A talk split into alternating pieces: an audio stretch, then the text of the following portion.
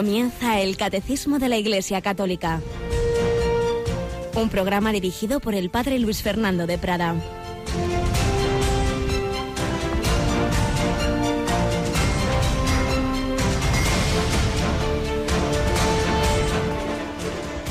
Alabados sean Jesús, María y José. Muy buenos días, muy querida familia de Radio María. Aquí estamos de nuevo y antes de nada vamos a escuchar una palabra que nos dice Jesús en el Evangelio de hoy, en esa situación, en aquella piscina en la que había un hombre que llevaba 38 años enfermo, 38 años. Jesús al verlo echado y sabiendo que ya llevaba mucho tiempo le dice, ¿quieres quedar sano?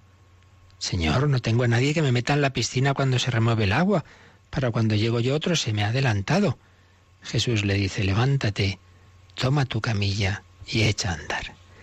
Pues bien, estamos en este tiempo cuaresmal, estamos también enfermos, a veces llevamos muchísimos años con ese pecado, con ese defecto, con ese vicio, nos parece que, que no tiene solución, que, que ya no hay nada que hacer, y sin embargo el Señor nos dice, lo que tú no has podido, lo que otros no te han ayudado, yo sí. Toma tu camilla y echa a andar.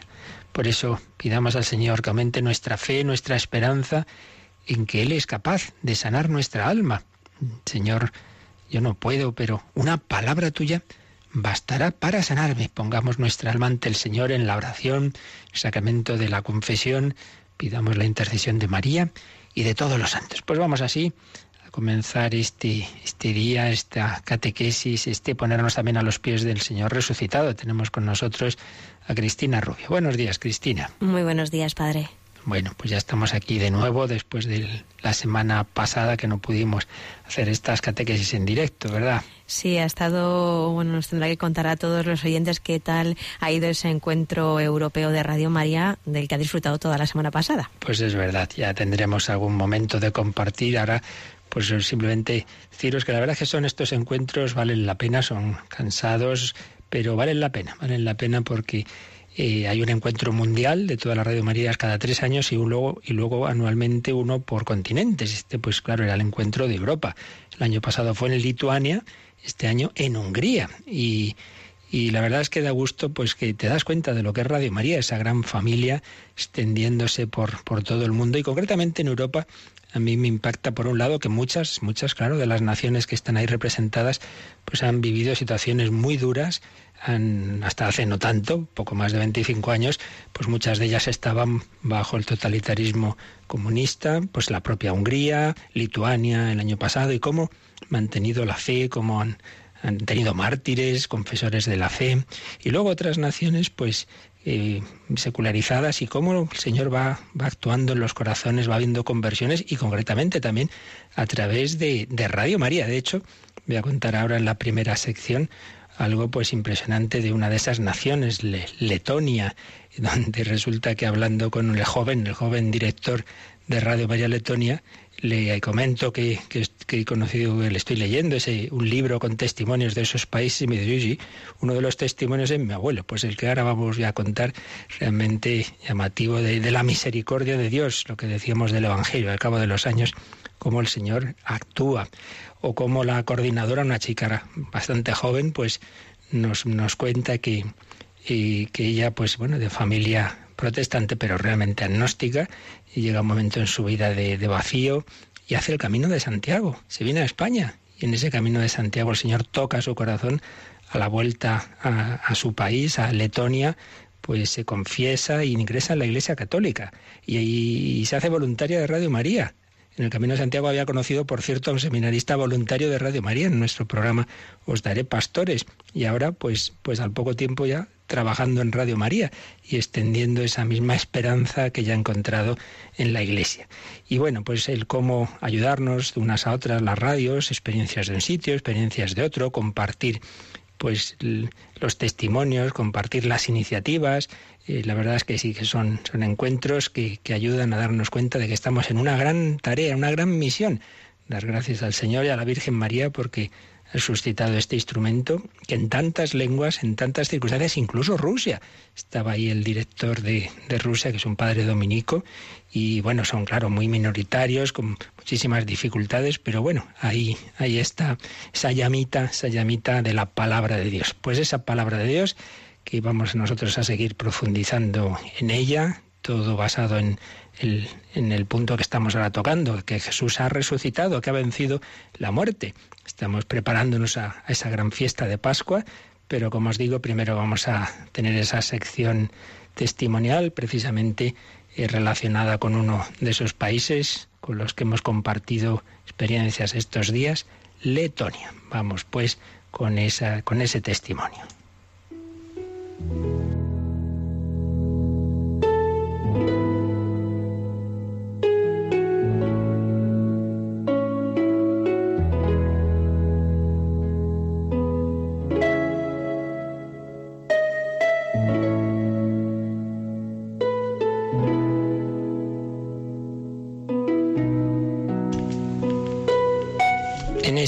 Libro, El baile tras la tormenta, en que José Miguel Cejas ha recogido muchos testimonios de disidentes de los países bálticos y de Rusia en los años en que la Unión Soviética tenía todos esos países bajo su dominio totalitario. Pues hay un, uno de los testimonios, eh, está recogido en un capítulo bajo el título Su misericordia llena la tierra. Y nos cuenta Konstantin Svojars yo vi pasar a los tanques rusos en dirección a Riga sin que nadie se opusiera. Los letones nos quedamos paralizados. Fue un gran error. Nos ocuparon. ¿Qué hicimos para impedirlo? Nada. Fue un error. A los altos mandos de las Fuerzas Armadas los fusilaron o deportaron. Luego vinieron los nazis. Yo me planteaba ser sacerdote. Mis padres estaban de acuerdo. Pero como en Redezne me conocía todo el mundo, en 1949 ya había terminado la guerra mundial, ya estaban bajo esa influencia soviética. Cuando tenía 17 años me fui a Riga a estudiar con el obispo. Era un seminario clandestino. También estudió en un seminario clandestino. Recordemos Karl Wojtyła en aquel momento bajo el régimen nazi. Solo mi familia y el obispo sabían por qué y para qué estaba allí. Aquel, aquel seminario de instalaciones muy modestas sufrió diversas peripecias. Lo cerraron, lo volvieron a abrir, lo cambiaron de sede a medida que fue cambiando la situación política. Cuando regresaron los soviéticos, el obispo decidió ordenar a varios diáconos y algunos seminaristas de los últimos cursos. De todas formas, para el gobierno resultaba fácil disolver el seminario. Bastaba con llamarnos a filas y enviarnos al lugar más lejano posible de la Unión Soviética. Algunos, como yo, acabamos haciendo el servicio militar en un pueblo de Rusia donde estaban construyendo el ferrocarril desde Moscú a Porcuta. Hacía un frío terrible. Mi formación sacerdotal fue muy precaria y agitada. En aquellas condiciones era prácticamente imposible formarse mejor. No podíamos viajar ni entrar en contacto con otros católicos. En 1958, con 26 años, recibí la ordenación sacerdotal. Ejercí durante cinco años como sacerdote en un tiempo extremadamente difícil para la Iglesia. En 1963 tuve una crisis de vocación y lo dejé. Así que este joven, que se formó con tantas dificultades, en ese ambiente tan contrario a la fe, ejerce como sacerdote cinco años, pero en el 63 lo deja. Se pone a estudiar Derecho, se gradúa, trabaja como fiscal, llegó a ser inspector de investigación criminal, no de investigación de disidentes políticos en absoluto, sino crímenes comunes, robos, asesinatos, etc.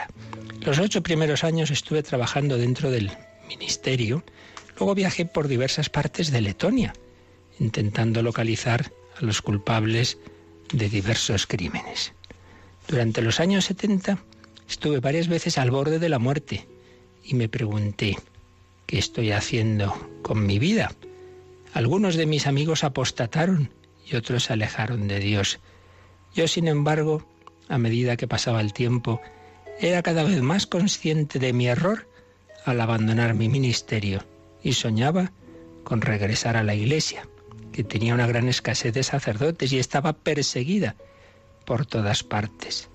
Mis razones eran esenciales, aunque había sido infiel a mi vocación, sabía que había sido ordenado sacerdote para siempre y deseaba volver a consagrar el cuerpo y la sangre de Cristo.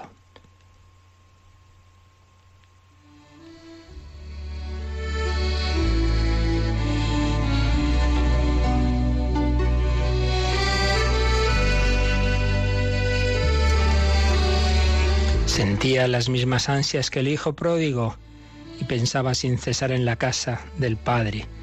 Hablé con el cardenal Pujats, Pujats, como es lógico, me hizo esperar muchos años. Lo entendí. En otros países esa espera hubiera sido imposible, pero la jerarquía de la Iglesia conocía bien las circunstancias en las que me había formado y en las que había vivido durante los primeros años de mi sacerdocio. Aguardé muchos años viviendo en celibato hasta que comprobaron el estilo de vida que llevaba, la solidez de mis disposiciones, mi rectitud de intención. No buscaba nada material, pues tenía la vida bien resuelta. Y otras cuestiones. Se cercioraron de que no había hecho nada, contrario a la conciencia de un cristiano, como denuncias falsas, torturas, colaboración con la injusticia, que no había tenido nada que ver con la represión política y religiosa de aquel régimen materialista. Y por fin, en 1995 me concedieron de nuevo las licencias para ejercer mi ministerio y me destinaron a lugares donde había mucho trabajo. Los feligreses me acogieron con cariño y comprensión. Cuando cumplí 80 años me hicieron una fiesta inolvidable.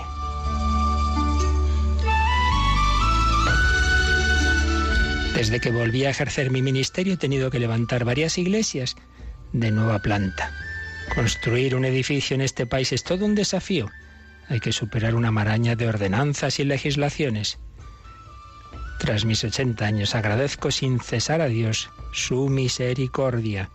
Cuando viene a verme alguna persona desesperada, siempre le digo que confíe en Dios, que escribe recto sobre renglones torcidos y saca cosas buenas hasta de nuestros errores y equivocaciones. Y es que, como dice la Sagrada Escritura, su misericordia llena la tierra.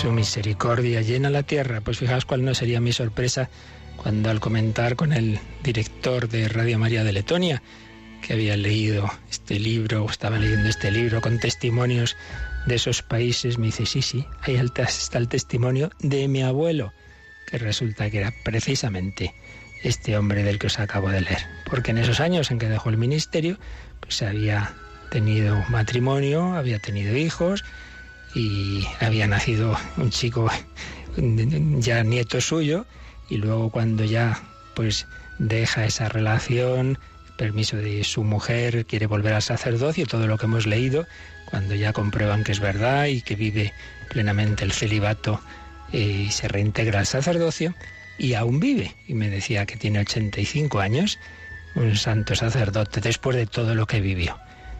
Y fijaos, tiene como nieto al director de Radio María de Letonia. Los caminos del Señor, su misericordia, llena la tierra.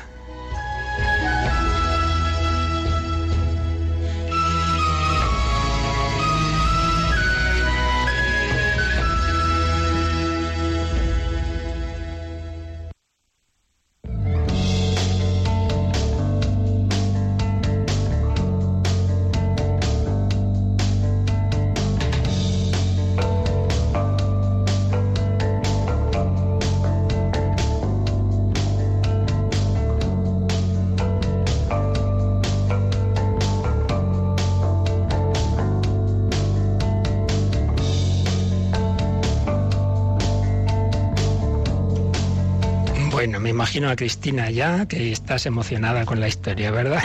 La verdad es que una, una historia muy bonita, la verdad es que, bueno, pues dando gracias a Dios que, que Él es fiel y nos hace ser fieles a nosotros. Por eso cualquiera que nos oiga y diga, ay, mi vida ya tiene solución, aquellos errores que cometí, pues ya veis, todo, todo, en el amor misericordioso de Dios siempre hay una nueva gracia, una nueva oportunidad. Y es que todo se basa, el fundamento de nuestra esperanza, en ese Cristo que, que murió pero resucitó.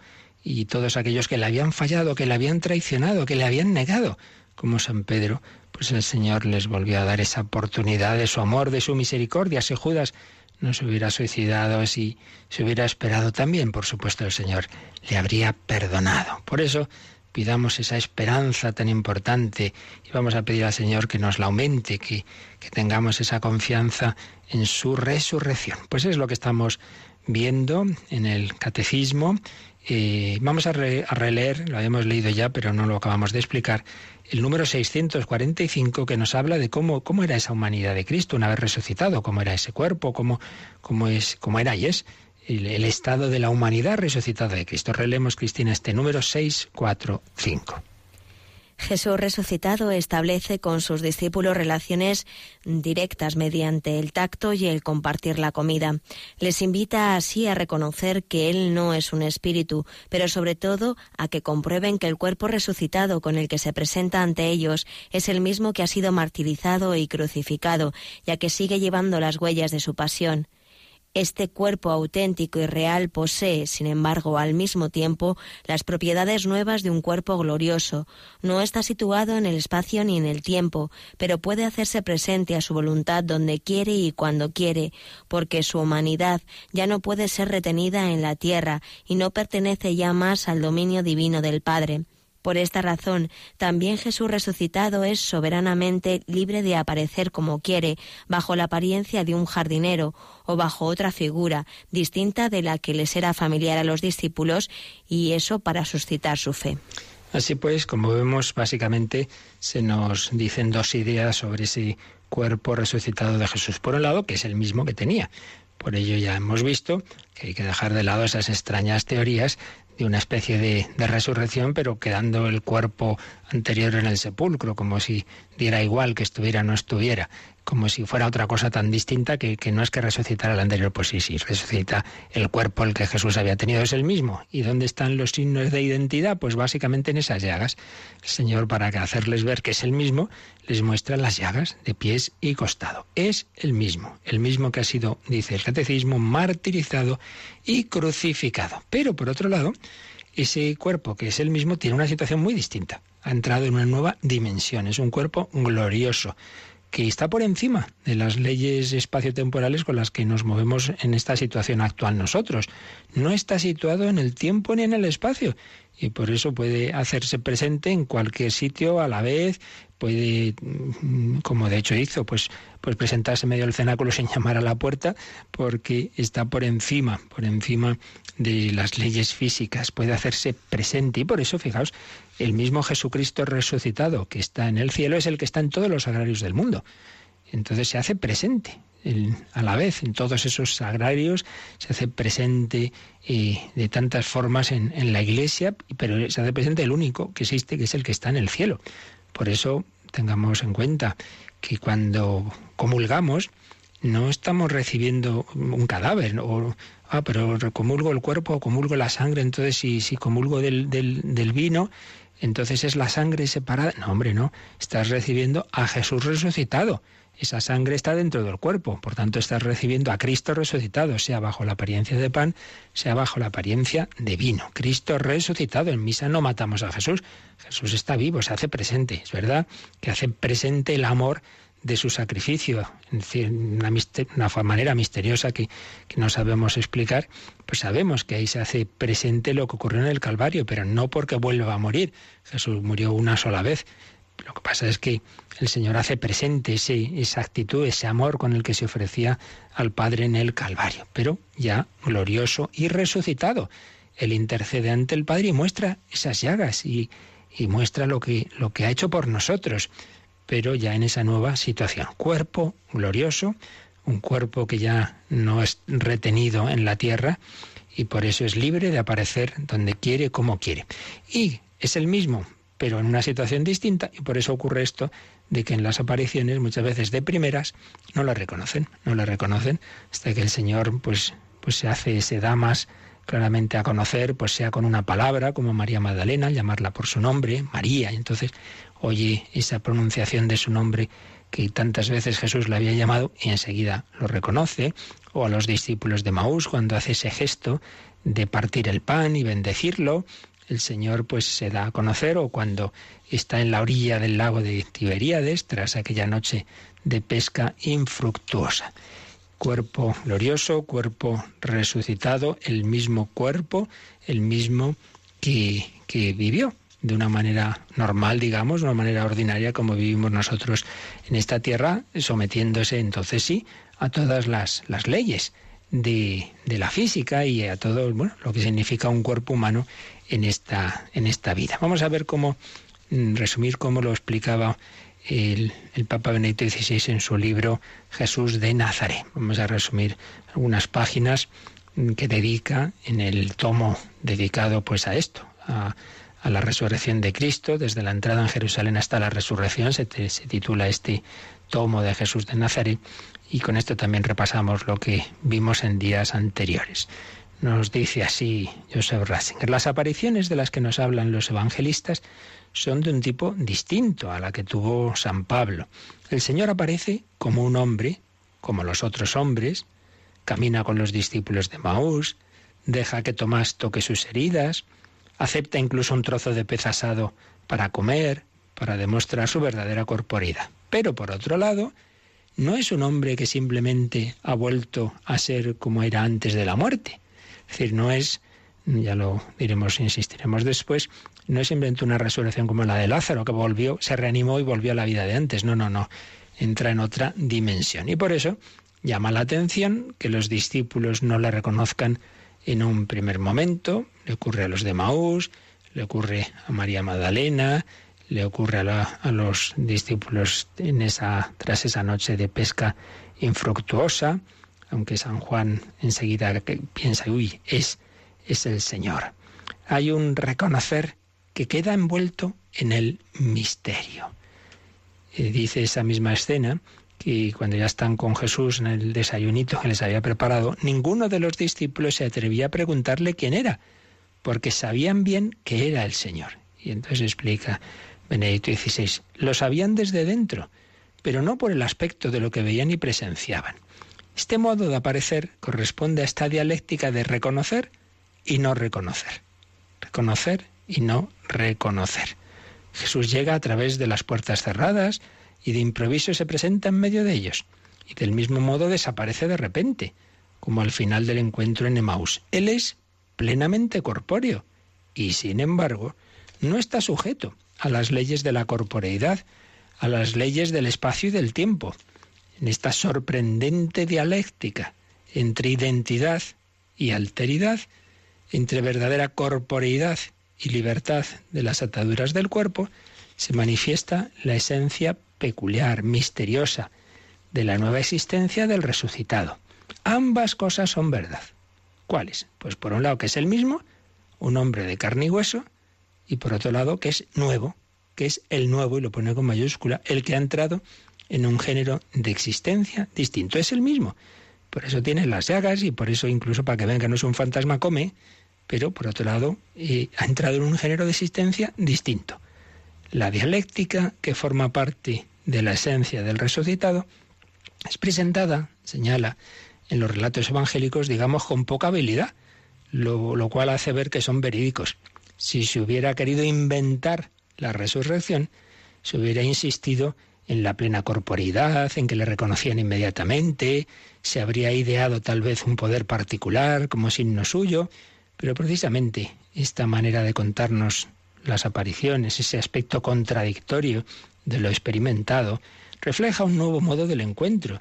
Se ve ahí una sinceridad, hay una descripción auténtica de la experiencia que se ha tenido. Pues sin duda que es así. Y entonces añade algo muy interesante. El 16 y es que mm, algo que puede ayudarnos un poco a entender estas apariciones de Jesús resucitado es que recordemos las teofanías del Antiguo Testamento, que son las teofanías pues las formas en que se manifestó el Señor en, el Antiguo Testamento, en diversas apariciones, diversas mm, revelaciones, teofanías. Por ejemplo, la aparición de Dios a Abraham en la encina de Mambré. Dice que aparecen de repente tres hombres que se paran al lado de su tienda tres hombres, pero dice que Abraham se dio cuenta de que era el Señor. O en el libro de Josué se nos narra cómo Josué de repente ve ante sí a un hombre con una espada desenvainada y piensa que es un militar. ¿Eres de los nuestros o de los enemigos? No, soy jefe del ejército del Señor, quítate las sandalias, porque el lugar en que estás es sagrado, era, era el Señor. Relatos de Gedeón, de Sansón, en los que el ángel del Señor, lo llama así la escritura, aparece bajo el aspecto de un hombre y es reconocido como ángel solamente en el momento en que desaparece misteriosamente. En el lenguaje mitológico se manifiestan juntos, por un lado, la cercanía del Señor que aparece como hombre y por otro, su alteridad, que no es que no es un, uno más, gracias a la cual está fuera de las leyes de la vida material. Bien, pues son, dice, analogías, simplemente analogías que de alguna manera nos pueden acercar a lo que ocurre en estas apariciones, en estas teofanías de Jesús resucitado. En esas apariciones del Antiguo Testamento aparecían hombres, parecían hombres, no lo eran.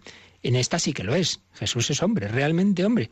Pero por otro lado, no es simplemente un hombre, ni vive ya en las eh, condiciones en que vivimos los hombres, sino de un modo nuevo, en la dimensión del Dios vivo. Aparece como auténtico hombre y sin embargo aparece desde Dios y él mismo es Dios. Aquí está un poco la síntesis de esa situación, de ese estado de Jesús resucitado, que por un lado aparece como auténtico hombre, que tiene esas llagas, etc., y sin embargo aparece desde Dios y él mismo es Dios. Pero señala dos notas más. Por un lado, Jesús no ha retornado a la existencia empírica sometida a la ley de la muerte, sino que vive de modo nuevo, en la comunión con Dios. Lo que decíamos antes no es simplemente una reviviscencia como la que tuvo Lázaro, no es volver a la vida de antes. Y por otra parte, los encuentros con el resucitado son diferentes de los acontecimientos interiores o de experiencias místicas. Son encuentros reales con el viviente que, en un modo nuevo, posee un cuerpo y permanece corpóreo. San Lucas lo subraya con mucho énfasis. Jesús no es un fantasma, no es un espíritu, sino que tiene carne y huesos. Y para también ilustrar esto nos recuerda otro relato del Antiguo Testamento, cuando el, rey Saúl va a una nigromante, la nigromante de Endor, y esta evoca el espíritu de Samuel y que lo hace subir del mundo de los muertos. Ese espíritu evocado es un muerto, que como una existencia sombra, mora en los avernos. Es llamado temporalmente fuera, pero debe volver luego a ese mundo de los muertos. Pues no es este el caso. Jesús no viene del mundo de los muertos, ya estuvo, ya lo dejó. Al revés, viene del mundo de la pura vida, viene de Dios. Él es el viviente, fuente de vida. San Lucas subraya este contraste con el espíritu, no es un espíritu, no es un fantasma, al decir que Jesús pidió algo de comer a los discípulos. Esto es muy importante, por tanto, no es, no son las apariciones de Jesús meras experiencias interiores. Mm, se suele señalar que distintas apariciones que ha habido en la historia, reconocidas por la Iglesia en muchos casos, no, no es que físicamente mm, necesariamente está ahí el Señor, sino que puede ser simplemente que, el Señor ilumina la mente, el alma de esa persona, le transmite un mensaje, una imagen que se forma en su alma, pero no es que está ahí sentado a su lado. En algunos casos podría ser, ¿eh? pero digo, en, otros casos desde luego no es así. Es que esté ahí sentado el Señor y mucho menos se pone a comer, ¿verdad? Con aquel al que se aparece. Mientras que Jesús resucitado, en las apariciones que nos cuentan los evangelios, dice, posee un cuerpo y permanece corpóreo. Es una auténtica humanidad una situación gloriosa, pero es una auténtica humanidad.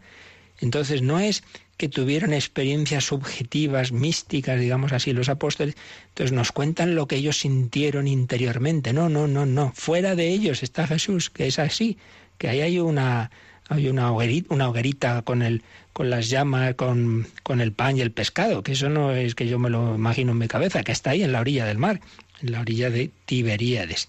Jesús resucitado tiene una verdadera humanidad, una verdadera humanidad. Y es una humanidad gloriosa, pero real. Y esto, pues ocurre que por eso muchas veces al principio no lo reconocen. Cuando le reconocen los de dice, se les abrieron los ojos cuando Jesús tomó el pan, recitó la bendición y lo partió. Entonces él desapareció. El Señor está a la mesa con los suyos igual que antes, pero desaparece de su vida externa justo en este momento. En el partir el pan, Él se manifiesta. Y bueno, hay otros relatos de comidas. Es curioso que en estas apariciones hay varias veces en que aparece el tema de la comida. Jesús les dice, dame un trozo de pescado, hombre, dame algo para que veáis que puedo, que, que, estoy yo aquí, el partir el pan con los demás y en esa pesca milagrosa que se nos relata en el capítulo 21 de San Juan, Jesús les pregunta cuando están aún en la barca, muchachos, ¿tenéis pescado? Venga, echad la red a la derecha. Y, luego cuando ya vienen a la orilla, Jesús había puesto pescado sobre las brasas y les dice, vamos a almorzar. Y entonces supieron que era Jesús. Es curioso que varias de varios de estos momentos de, en que reconocen al Señor tienen que ver con la comida. Ahora enseguida veremos cómo profundiza en ello Benedicto XVI, pero vamos a quedarnos contemplando precisamente esta escena de, de la pesca, última pesca milagrosa que se nos relata en Juan 21. Están los apóstoles toda la noche intentando pescar, no consiguen nada y a la madrugada ese hombre desde la orilla les dice, muchachos, ¿tenéis ahí algo, algo de comer? No, no tenemos nada. Echad la red a la derecha y la echan y de repente los peces parece que se vuelven locos por echarse contra la red. Entonces San Juan dice, es el Señor, ese que está ahí en la orilla, es el Señor. Bueno, pues tantas veces nosotros en nuestra vida, pues nuestra vida infructuosa, nuestra vida no conseguimos nada, llevo años luchando con esto, con lo otro, nada, no hay manera, y parece que ya nada, no tengo solución. Tranquilo, que en cualquier momento el Señor actuará en tu vida. Estate atento, tener el corazón abierto, saber esperar, como Simeón tantos años, como esa historia que hemos contado antes, de ese hombre que dejó el sacerdocio y muchos años después, pues el Señor le ha dado esas misericordias de volver a ejercerlo. Confianza en el Señor. Vamos a contemplar esa escena, vamos a pedir a Jesús que nos ayude a tener siempre esa esperanza.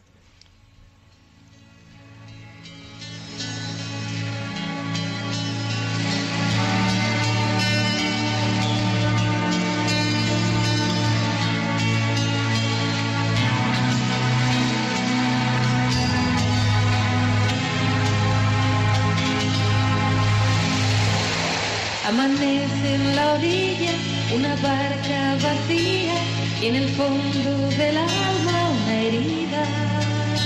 Pescador, ya no sabes pescar. Pescador, ya no sabes pescar. Amanece en la orilla y una lágrima brilla en el rostro del lobo le negué y ya no volverá. Le negué y ya no volverá.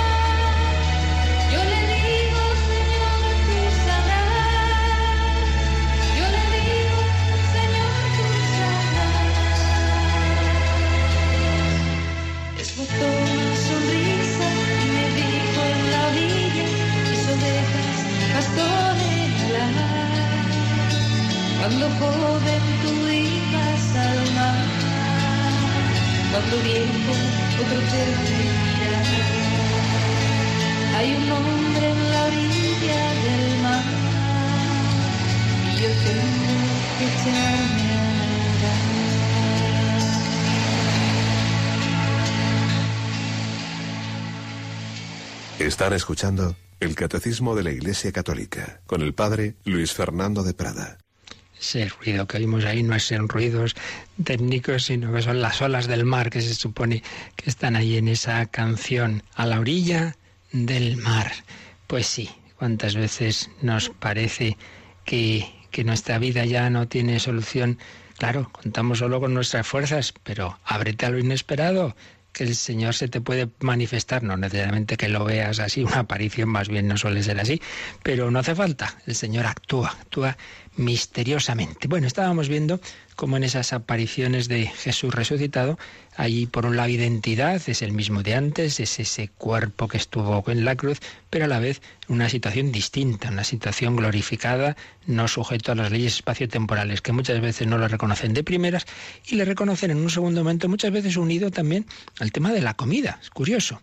ese compartir Jesús la comida. Y está, estábamos viendo cómo nos lo explica Benedicto XVI en su último tomo de Jesús de, Nazaret y señala otro pasaje que habla de esto. Y este caso ya no es de los evangelios, sino en los hechos de los apóstoles. Al principio de todo, de los hechos, en el capítulo 1, versículo 3 dice eh, que se les apareció Jesús a los apóstoles durante 40 días y les habló del reino de Dios.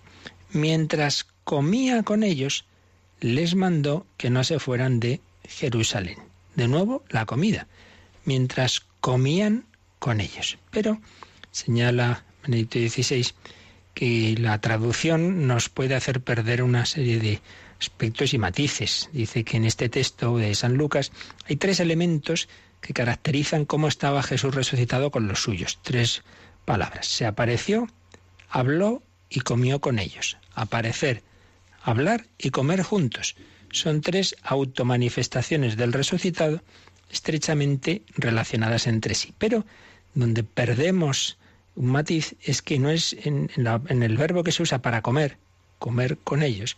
La palabra que se usa, la palabra griega, sinalisómenos, traducida literalmente significa comiendo con ellos sal. Fijaos qué curioso. Comiendo con ellos sal. Entonces, aquí viene esto de la sal. En el Antiguo Testamento, el comer en común pan y sal, o también solo sal, servía para sellar sólidas alianzas. Estas cosas que se nos escapan tantas veces, ¿verdad? Si no conocemos bien la Biblia, pues resulta que aquí hay una alusión a la alianza. La sal es considerada como garantía de durabilidad, remedio contra la putrefacción. Cada vez que se toma alimento se combate contra la muerte. Es un modo de conservar la vida, el comer sal, Jesús después de la resurrección, que de este modo se nos muestra como signo de la vida nueva y permanente, hace referencia al banquete nuevo del resucitado con los suyos.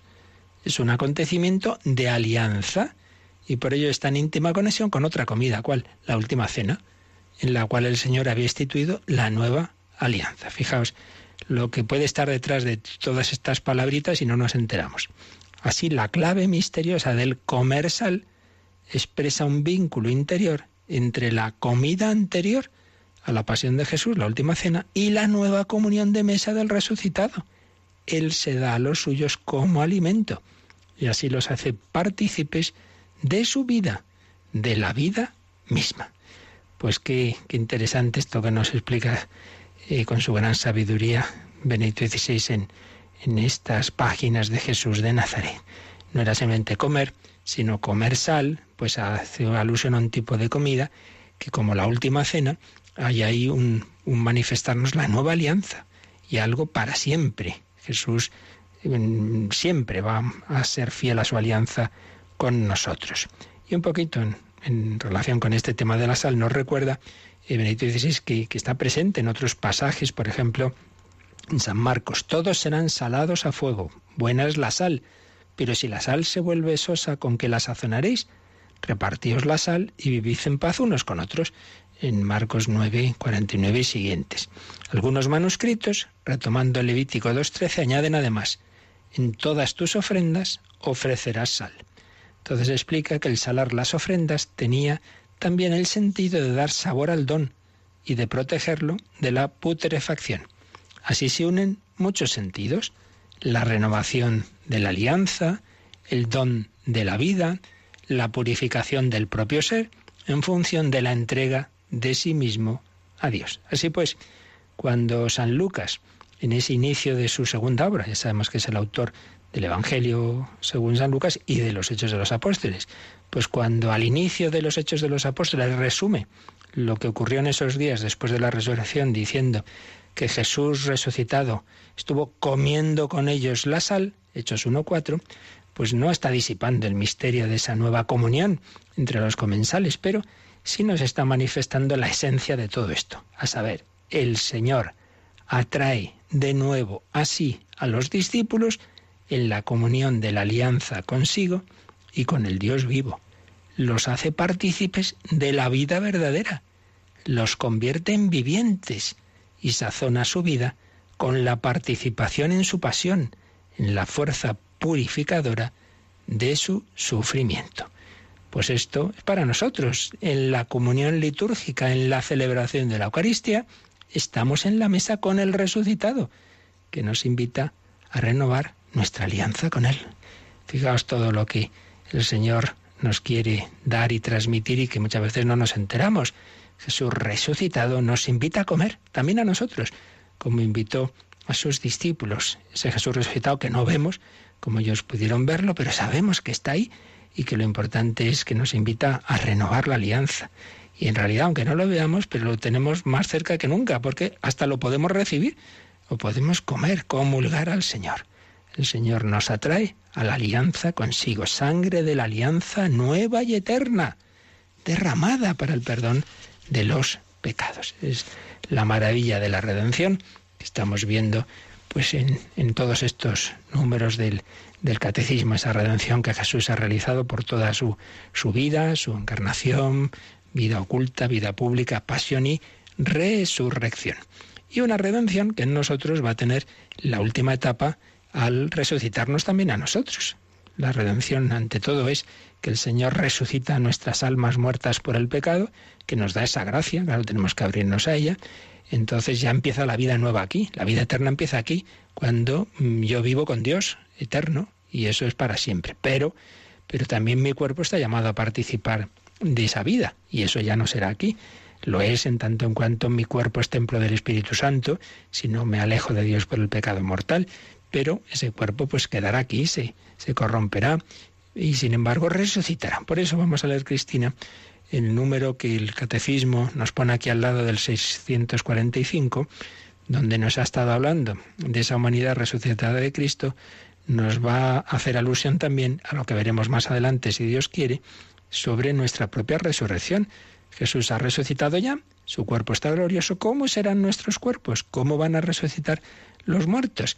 Eso nos lo va a explicar el catecismo en el número 999. Y entonces aquí nos hace una alusión, como siempre hace el catecismo, y dice, oye, aquí toda la fe tiene que ver una cosa con otra. Mira lo que te voy a explicar luego eh, cuando hablemos de la escatología. Pues vamos a leerlo nosotros rápidamente, este número 999. Cristo resucitó con su propio cuerpo. Mirad mis manos y mis pies, soy yo mismo. Pero Él no volvió a una vida terrenal. Del mismo modo, en Él todos resucitarán con su propio cuerpo, del que ahora están revestidos, pero este cuerpo será transfigurado en cuerpo de gloria, en cuerpo espiritual. Y entonces pone una cita conocida de, la carta en que San Pablo más toca este tema de la resurrección, la primera carta a los Corintios. Vamos a leerla. Pero dirá alguno, ¿cómo resucitan los muertos? ¿Con qué cuerpo vuelven a la vida? Necio, lo que tú siembras no revive, sino muere y lo que tú siembras no es el cuerpo que va a brotar, sino un simple grano. Se siembra corrupción, resucita incorrupción. Los muertos resucitarán incorruptibles. En efecto, es necesario que este ser corruptible se revista de incorruptibilidad y que este ser mortal se revista de inmortalidad. Así pues, como veis, hay una, hay una analogía. Jesús ha resucitado, con su propio cuerpo, mirad mis manos y mis pies, que soy yo mismo, lo que hemos estado insistiendo, es el mismo, es el mismo. Y muestra su identidad sobre todo con esas llagas. Pero por otro lado, no volvió a su vida terrenal, ya no está sujeto a esas condiciones espaciotemporales. Bueno, pues también en nuestro caso seremos los mismos. No es que de repente ahora yo en la otra vida recibiré el cuerpo de no sé quién, todas esas teorías extrañas de ir pasando de uno a otro. No, no, no. Seré yo mismo, pero claro, seré yo mismo, mi cuerpo, pero en otra situación. Y por eso ya en tiempo de San Pablo decían, bueno, bueno, pero ¿cómo va a ser eso, hombre? ¿Cómo va a ser con el mismo cuerpo? Y aquí se lo comen los peces, a lo mejor uno se ahoga, ¿verdad? Y entonces va y se lo come una ballena y, ¿y qué va a ser luego de mi cuerpo? Y entonces dice San Pablo, venga, hombre, eh, no, no seas tonto, ¿no? Y ya sabemos que no es de la misma forma, lo que tú siembras no revive. Eh, así se siembra corrupción, resucita en corrupción. Los muertos resucitarán incorruptibles. Pues no sabemos dónde está el punto de esa identidad entre el cuerpo actual y el futuro, pero sabemos que Dios así lo hará. El que ha creado de la nada no va a poder, no va a poder resucitar este cuerpo mortal, haya pasado con él lo que, lo que haya pasado. Por eso, pues esa confianza de que el cristianismo nos promete no solo, como en todas las religiones siempre se ha creído, la inmortalidad del alma, hay algo en nosotros que no muere nunca, no solo nos promete eso el Señor para nuestra alma, sino que nos promete que este cuerpo con el que hemos trabajado, luchado, sufrido, amado, también este cuerpo resucitará. Dios nos salva a medio hombre, decía Tertuliano. Sería indigno de Dios salvar a medio hombre. No, no, salva al hombre entero. Esto fue un escándalo, ya lo sabemos, para el mundo griego sobre todo. Pues cuando llegan los cristianos a anunciar resucitaremos, digo, pero hombre, aunque estamos aquí nosotros intentando separarnos del cuerpo, con ese espiritualismo de, que el cuerpo pues nos retarda las cosas y hay que, irse alejando de él, sobre todo de la línea platónica, ¿verdad? Y ahora venís vosotros con que vamos a tener el cuerpo toda la eternidad. Venga, hombre, yo aquí queriendo darlo dejar de lado y ahora resulta que vamos a estar para siempre con un cuerpo. Y les, les resultaba escandaloso. Bueno, pues es así. El Señor nos quiere dar la vida también a ese nivel corporal. Lo que pasa es que, claro, en aquel momento el cuerpo ya no hará lo que aquí muchas veces nos hace, que es en efecto retardar lo intelectual y lo sobrenatural y dejarse llevar de las pasiones. No, el cuerpo estará plenamente sujeto al espíritu.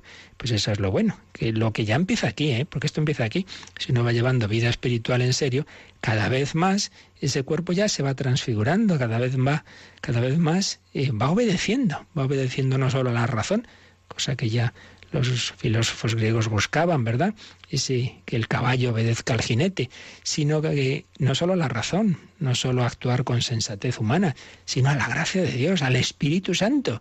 Un santo pues es alguien cuyas todas sus reacciones, hasta las últimas, digamos, del subconsciente, pues ya vienen y son movidas por el Espíritu Santo, no simplemente por lo que me apetece. Entonces eso ya, ya empieza aquí, pero se consumará en esa situación gloriosa de los resucitados. Pues nada, lo dejamos aquí. Cristo resucitó, es garantía de nuestra futura resurrección y ya mañana, si Dios quiere, profundizaremos un poquito más en cómo ha sido esa resurrección de Cristo, que es prenda de nuestra propia resurrección. Vamos a decir al Señor que lo creemos, que nos fiamos de Él. Creo en la resurrección de la carne, basada en que tu carne, Señor, ha resucitado. Hacemos este último momento de oración y también quien lo desee sus consultas.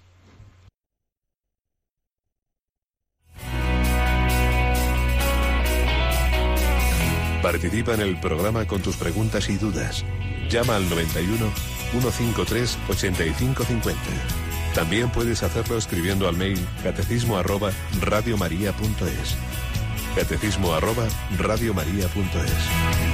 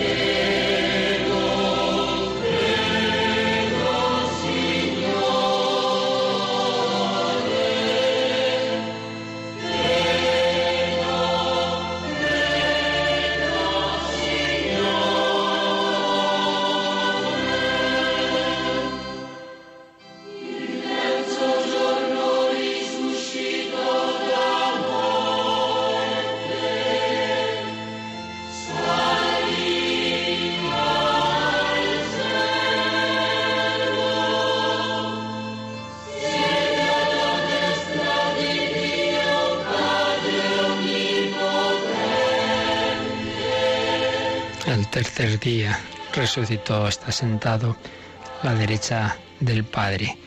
Y teníamos un problema técnico que esperamos se solucione pronto y hoy no pueden entrar llamadas, pero sí tenemos los correos electrónicos. Por ejemplo, escribe nuestro buen amigo Miguel Ángel Iricaray, dice, del mismo modo que el agua es agua, esté en estado sólido, gaseoso o líquido, nuestro cuerpo será el mismo, aunque en un estado distinto. ¿Vale esta comparación? Bueno, pues no está mal. Como comparación, todas las comparaciones de ejemplos, claro, siempre se quedan lejos de la realidad misteriosa que en este caso estamos hablando, pero, pero en efecto está bien, está bien el ejemplo. Y qué distinto, ¿verdad? Lo que es el, el, agua pues congelada en estado líquido o en estado gaseoso, distinto, pero es el mismo, lo mismo. Pues sí, nuestro cuerpo también será distinto, pero por otro lado el mismo. Y luego teníamos también un, un correo que nos consultaban sobre precisamente la, la aplicación de esto a la Virgen María. Dice, ¿hay algún santo que apoyara la asunción de la Virgen al cielo sin pasar por el trance de la muerte ni dormición? Mi humilde opinión es que siendo la misma carne de Cristo, eh, ella no pudo morir. Bueno, Vamos a ver, eh, lo que está definido en el dogma de la Asunción es que María está en el cielo en cuerpo y alma, eso es lo que está claro. Eh, si eso fue muriendo y estando un tiempo, como el propio Jesús, eh, separada el alma del cuerpo, o fue de una manera como pasar directamente de esta vida sin muerte a la vida eterna, eso el Papa Pío XII no lo definió porque no había suficiente claridad. Pero la mayor parte de la tradición se inclina en que María murió. Dice aquí nuestra comunicante dice, hombre, mi, opinión es que siendo la misma carne de Cristo ya no pudo morir. Pues hombre, no me vale, no me vale el argumento porque la carne de Cristo murió. Entonces, claro, y Jesús murió y María no. Pues es un poco extraño. De hecho, ya digo, la mayor parte de la tradición se inclina en que sí, aunque fuera una cosa muy temporal, muy poquito tiempo, pero que hubo un, un tiempo, un tiempo en que, unas horas en que María está, está en esa situación de muerte como estuvo Jesús en el sepulcro, ¿no? Solo que ella pues ni la llevarían al sepulcro, sino que sería algo rápido y de allí ya pasó al, a, la, a la gloria, fue elevada a la gloria del cielo. Las dos cosas se pueden defender dentro de la fe, aunque repito, es más conforme a la tradición el pensar que así como Cristo murió, María también murió, porque a fin de cuentas todas las verdades sobre la Virgen María están calcadas, por así decir, sobre, sobre las de Jesucristo. Es una cosa bonita, ¿no? Jesús es Dios, María es madre de Dios, Jesús es virgen, María, María es virgen, Jesús está en el cielo en cuerpo y alma, ascensión del Señor, asunción de María Jesucristo, Rey, María Reina. Y así podíamos seguir, ¿no? Pues tantas fiestas, tantas verdades de Cristo tienen su paralelo siempre en una criatura, ya sabemos, en la Virgen María. Cristo es el único mediador, sí, pero María colabora, es como mediadora hacia el mediador. Muy bien, pues lo dejamos aquí, seguiremos mañana si Dios quiere, pedimos al Señor su, su bendición. La bendición de Dios Todopoderoso, Padre, Hijo y Espíritu Santo descienda sobre vosotros. Alabado sea Jesucristo.